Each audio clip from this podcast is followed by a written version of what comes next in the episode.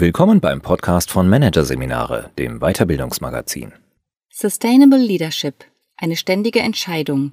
Von Georg Müller-Christ. Eigentlich ist die Sache klar. Wer mehr Holz aus dem Wald schlägt, als nachwachsen kann, steht irgendwann dumm da. Trotzdem tun sich Unternehmen damit schwer, den Anspruch, nachhaltig zu wirtschaften, ernsthaft zu verfolgen. Das hat auch etwas mit den Entscheidungsgewohnheiten ihrer Führungskräfte zu tun. Erst wenn diese durchbrochen sind, besteht die Chance einer wahrhaft nachhaltigen Wirtschaft. Was es dazu braucht? Kein Management, sondern echtes Leadership. Nachhaltigkeit ist in den vergangenen Jahren auch in der Wirtschaft zum Trendbegriff geworden. Da ist von nachhaltigem Erfolg und von nachhaltigen Renditen die Rede. Um es gleich vorwegzunehmen, das ist ein Missbrauch des Begriffs und wenig hilfreich für die große Aufgabe, die für die Wirtschaft ansteht. Denn um was geht es in den nächsten Jahren wirklich? Es geht darum, dass jedes Unternehmen vor der Herausforderung steht, zu klären, von welchen materiellen und immateriellen Ressourcen es zurzeit lebt und ob ihm diese Ressourcen auch weiterhin zufließen werden. Schlage nicht mehr Holz aus dem Wald, als nachwächst. Das ist der Kern von Nachhaltigkeit. Kurzum, es geht um Substanzerhalt. Die Investition in Nachhaltigkeit hat also immer etwas damit zu tun, Ressourcenquellen zu pflegen, von denen ein Unternehmen abhängig ist. Funktionsfähige Böden, ein stabiles Klima, gut funktionierende Kreislaufsysteme für alle synthetischen Stoffe, ein funktionierendes Rechts- oder Bildungssystem und so weiter. Die Krux dabei liegt darin, dass Unternehmen, die in den Erhalt von Ressourcenquellen investieren, einen Vorteil nicht nur für sich selbst, sondern für viele schaffen. Das muss man als Führungskraft akzeptieren und wirklich wollen. Wer es nicht wirklich will, rettet sich oft mit dem Gedanken der Ökoeffizienz. Ökoeffizienz meint, ein Produkt soll in Entwicklung, Gebrauch und Verwertung die Umwelt geringstmöglich belasten. Der Handelsrat für nachhaltige Entwicklung hat dafür eine Formel entwickelt. Wirtschaftlicher Wert eines Produkts geteilt durch Umweltauswirkungen. Demnach steigt die Ökoeffizienz entweder mit einem höheren wirtschaftlichen Produktwert oder mit einem geringeren Einfluss auf die Umwelt. Damit allerdings schlittert man weit an echter Nachhaltigkeit vorbei. Denn Ökoeffizienz mindert nur hier und da den relativen Ressourcenverbrauch, wenn es sich ökonomisch lohnt. Eine dauerhafte Ressourcenversorgung wird dadurch aber noch lange nicht sichergestellt. Genau genommen ist Ökoeffizienz nur die Fortsetzung betriebswirtschaftlicher Rationalisierung und wird daher auch von notorischen Win-Win-Denkerinnen und Denkern propagiert, Material- und Energiesparen ist gleich Kostensparen, ist gleich mehr Gewinn bei gleichbleibenden Erträgen. Rebound-Effekte werden dabei geflissentlich übergangen. Simples Beispiel Energiesparlampen. Die lassen viele Menschen oft bedenkenlos länger brennen, weil sie ja ökologisch sind. Der Fokus auf Ökoeffizienz ist also nicht das, was nachhaltige Führung, was Sustainable Leadership ausmachen sollte. Zumindest nicht allein. Was aber ist es dann? Sustainable Leadership besteht darin, echte Nachhaltigkeitsentscheidungen zu treffen. Das heißt solche, die die Ressourcen von morgen sichern. Sustainable Leadership hat also im Kern etwas mit Entscheidungen zu tun. Wer sich dem Thema annähern will, muss sich daher zunächst einmal mit der Art und Weise beschäftigen, wie Führungskräfte im Unternehmensalltag entscheiden. Was uns beim Entscheiden kaum bewusst ist, ist, dass wir dabei immer zwei Auswahlakte zugleich treffen. Der eine Akt betrifft die Wahl zwischen den konkreten Alternativen, der andere die Frage, wann die Entscheidung gut ist. Und wann eine Entscheidung gut ist, wird durch die jeweilige Prämisse bestimmt, die an sie angelegt wird. Zunächst einmal geht es im betrieblichen Alltag um Funktionalität. Eine Entscheidung ist gut, wenn die Lösung funktioniert. Ob dies ein einwandfreier technischer Prozess oder eine pünktliche Lieferbeziehung ist. Genauso wichtig ist Effizienz. Eine Entscheidung ist gut, wenn sie sich rechnet. Schauen wir aber genauer hin, merken wir schnell, dass sich die Entscheidungsprämissen Effizienz und Funktionalität nicht mögen. Deren schwierige Beziehung wird in Unternehmen in den meisten Entscheidungen ausgehandelt. Wollen wir es ganz sicher funktionsfähig haben oder wollen wir die preiswerteste Lösung? Oft löst man das Spannungsfeld auf, indem man sich auf Kosten Dritter einigt. Und das sind die Menschen oder die Natur. Palmöl ist ein gutes Beispiel. Es ist preiswert, also effizient, und vielseitig verwendbar, also funktional. Der Konflikt zwischen Effizienz und Funktionalität ist somit aufgehoben. Aber nur um den hohen Preis, dass Regenwälder für Palmölplantagen weichen müssen. Weil es unendlich viele solcher nebenwirkungsreichen Einigungsprozesse von Effizienz und Funktionalität gibt, muss die Politik über Gesetze permanent gegensteuern. Ein Großteil der Wirtschaftsgesetze besteht daher aus Gesetzen, die Menschen, Natur oder auch die Konkurrenz vor den Nebenwirkungen aus dem Gerangel von Funktionalität und Effizienz schützen sollen. Inzwischen ist daher das Gerangel der beiden Entscheidungsprämissen um einen weiteren schwierigen Mitspieler erweitert worden, an dem Unternehmen schlecht vorbeikommen. Eine Entscheidung ist gut, wenn sie legal, also gesetzeskonform ist. Das Trio aus Effizienz, Funktionalität und Legalität zu bewältigen, bereitet Führungskräften bereits einen erheblichen Entscheidungsaufwand. Doch vor allem in Form gesellschaftlicher Ansprüche sind längst zwei weitere Prämissen hinzugekommen. Die Prämisse der Ethik bringt die Frage ins Entscheidungsspiel ein, können wir sicher sein, dass niemand durch unser Produkt oder unseren Produktionsprozess wissentlich geschädigt wird? Und die Prämisse der Nachhaltigkeit fragt, investieren wir in ausreichendem Maß in die Reproduktion der materiellen und immateriellen Ressourcen, die wir für unseren Wertschöpfungsprozess auf Dauer brauchen? In der Realität des Entscheidungsalltags spielen diese beiden Prämissen in der Regel bislang keine Rolle. Dies liegt nicht zuletzt daran, dass sie die Summe der Dilemmata im Entscheidungsprozess über ein für Führungskräfte erträgliches Maß hinaus steigern.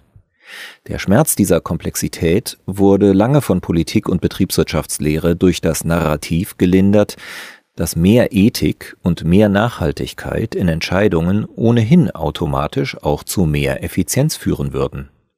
Doch wenn dieses Win-Win-Narrativ wirklich stimmen würde, müssten wir bereits eine nachhaltigere Wirtschaft in allen Branchen haben. Haben wir aber nicht. Die schmerzlindernde Rhetorik verschwindet in ihrer Wirkungslosigkeit denn auch langsam von der Bühne. Es reicht eben nicht aus, die Verantwortung auf Konsumentinnen und Konsumenten abzuschieben. Diese haben wenig Lust, allein die Kosten nachhaltigeren Wirtschaften fragen zu müssen, indem sie mehr Geld für nachhaltige Produkte ausgeben, während die Unternehmen ihre Margen beibehalten. Gegenwärtig behelfen sich Unternehmen damit, die Prämissen der Nachhaltigkeit und der Ethik zwar rhetorisch im Umfeld einer Entscheidung einzubeziehen, sie dann aber aus dem eigentlichen Entscheidungsspielfeld auszuklammern. Wenn Unternehmen groß sind und unter ethischem Druck der Gesellschaft stehen, bauen sie zunehmend zwei Spielfelder nebeneinander auf. Auf dem einen werden, unter Einbeziehung der Prämissen Funktionalität, Effizienz und Legalität, die Kernprozesse gesichert. Auf dem anderen wird das Compliance-Spiel gespielt. Viele klassische Beratungen helfen dabei, meistens eher unbewusst, die getrennten Spielfelder der Entscheidungsprämissen aufrechtzuerhalten damit die Unternehmen die Komplexität bewältigen können. Das ist verständlich, aber hilfreich für eine nachhaltigere Wirtschaftsweise ist es nicht. Am Ende des Tages gilt es, klar machen zu können, dass es Entscheidungsfälle geben muss, in denen die nachhaltigeren und ethischeren Alternativen gewählt werden, auch wenn sie sich im Augenblick für das Unternehmen nicht auszahlen. Dafür braucht es kein Management, sondern Leadership. Wenn wir in der Bildlichkeit des Spielfelds bleiben, auf dem mit Entscheidungsprämissen gespielt wird, dann können wir den Unterschied zwischen beidem folgendermaßen fassen. Management tut vieles, um sein Spielfeld freizuhalten von den Prämissen der Ethik und der Nachhaltigkeit, weil die sonst entstehende logische Spannung zwischen den Prämissen unerträglich würde. Sustainable Leadership ist hingegen in der Lage, ein Entscheidungsspiel mit allen fünf Prämissen gleichzeitig zu spielen also Effizienz, Funktionalität, Legalität, Ethik und Nachhaltigkeit. Und dabei die Unvereinbarkeit der Prämissen nicht nur auszuhalten, sondern so zu gestalten, dass nicht immer nur Effizienz und Funktionalität gewinnen. Dass die Unternehmenswelt von Dilemmata durchzogen ist, hat uns schon die Ambidextrie-Debatte in Erinnerung gerufen. Was wie eine Traubenzuckermarke klingt, umschreibt die Fähigkeit der Beidhändigkeit, also sowohl mit der rechten als auch mit der linken Hand geschickt zu sein.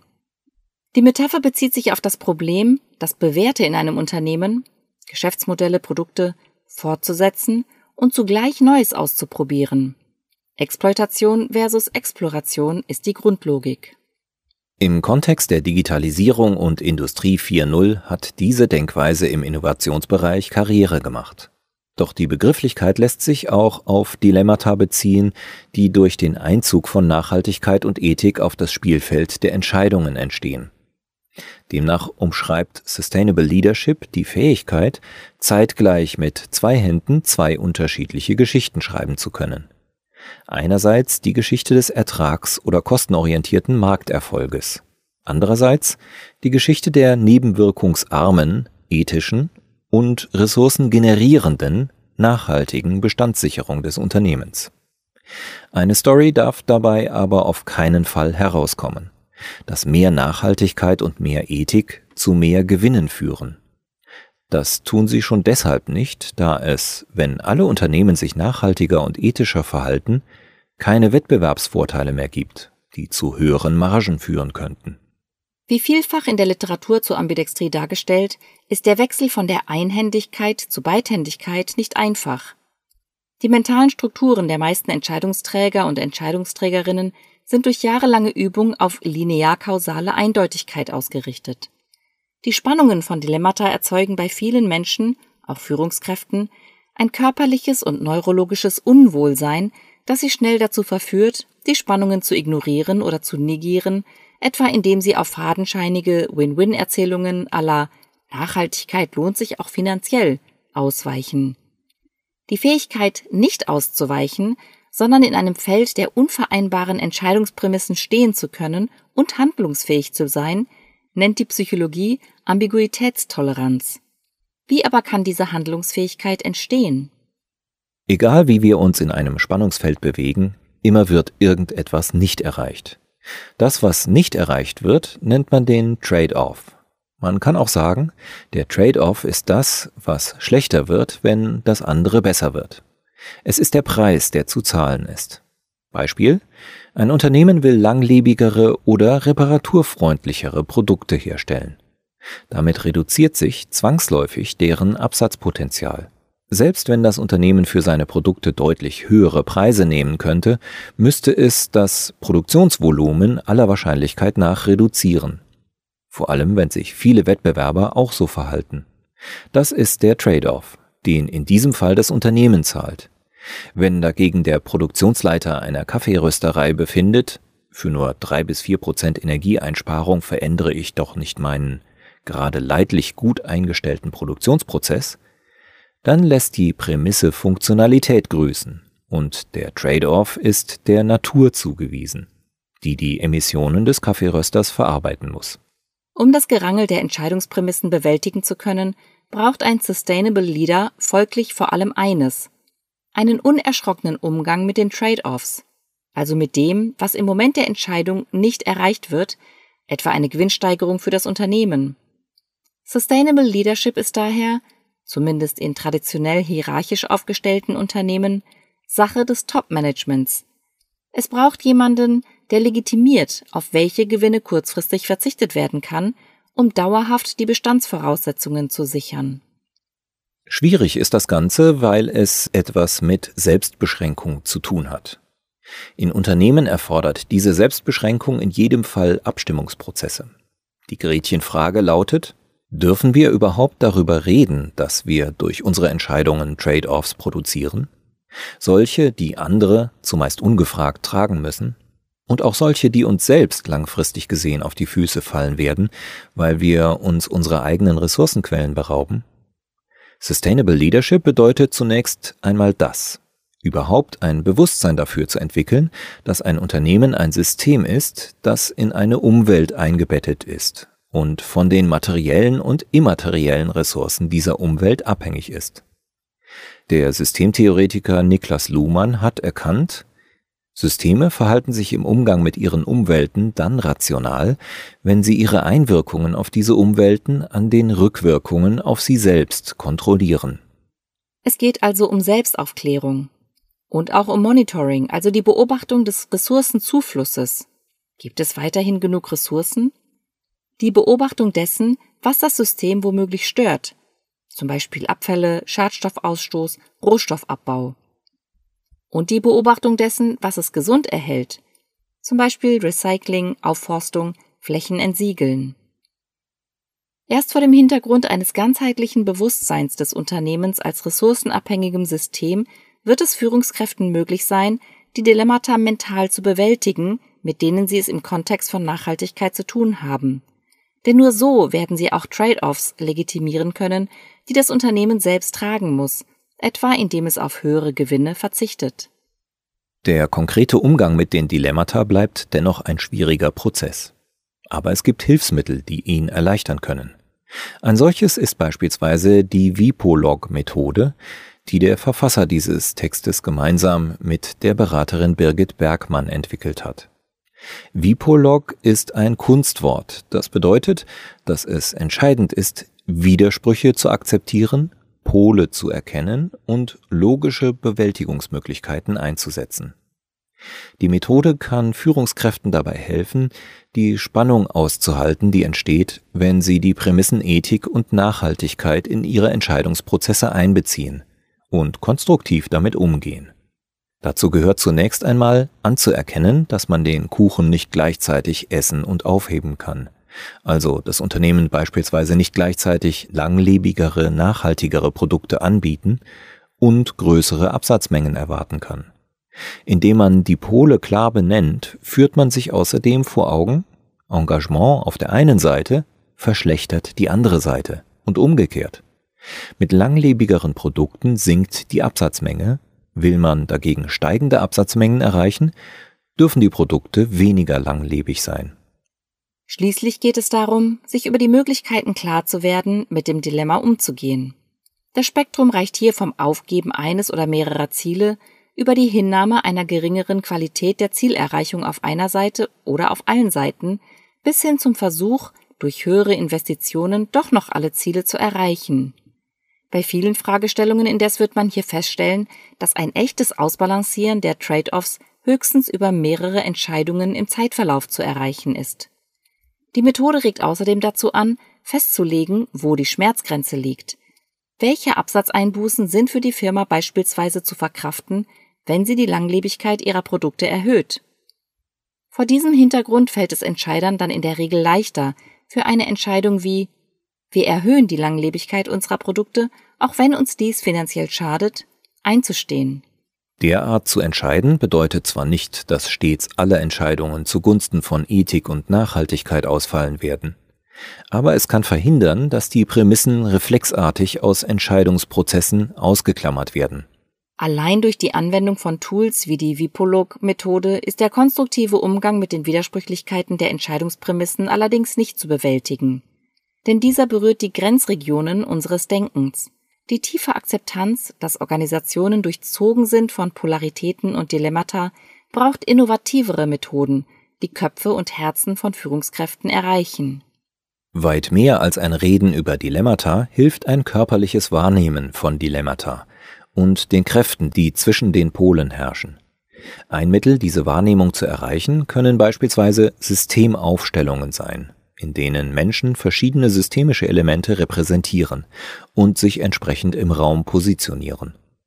Wer sich an so einer Aufstellung beteiligt, wird feststellen, dass es viel einfacher ist, über Trade-offs zu reden, wenn das Entscheidungsspiel im Raum abgebildet ist. Plötzlich ist es dann nicht mehr so einfach, Prämissen durch eine kleine Bemerkung an den Rand zu schieben, sie somit für irrelevant zu erklären und so wie immer zu entscheiden, im Sinne allein von Funktionalität und Effizienz. Das Überleben von Unternehmen wird auch weiterhin durch den Markterfolg definiert sein. Aber wenn Ethik und Nachhaltigkeit immer häufiger handlungsauslösende Entscheidungsprämissen sein können, besteht eine gute Chance, dass Betriebe tatsächlich eine zunehmend nebenwirkungsärmere, wahrhaft substanzerhaltende Wertschöpfungstätigkeit realisieren.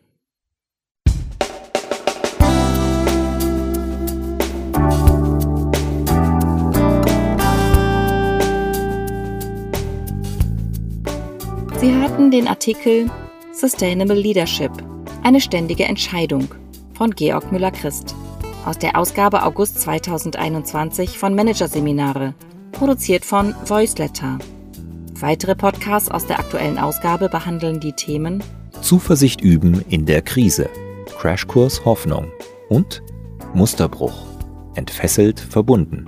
Weitere interessante Inhalte finden Sie auf der Homepage unter managerseminare.de und im Newsblog unter managerseminare.de/blog.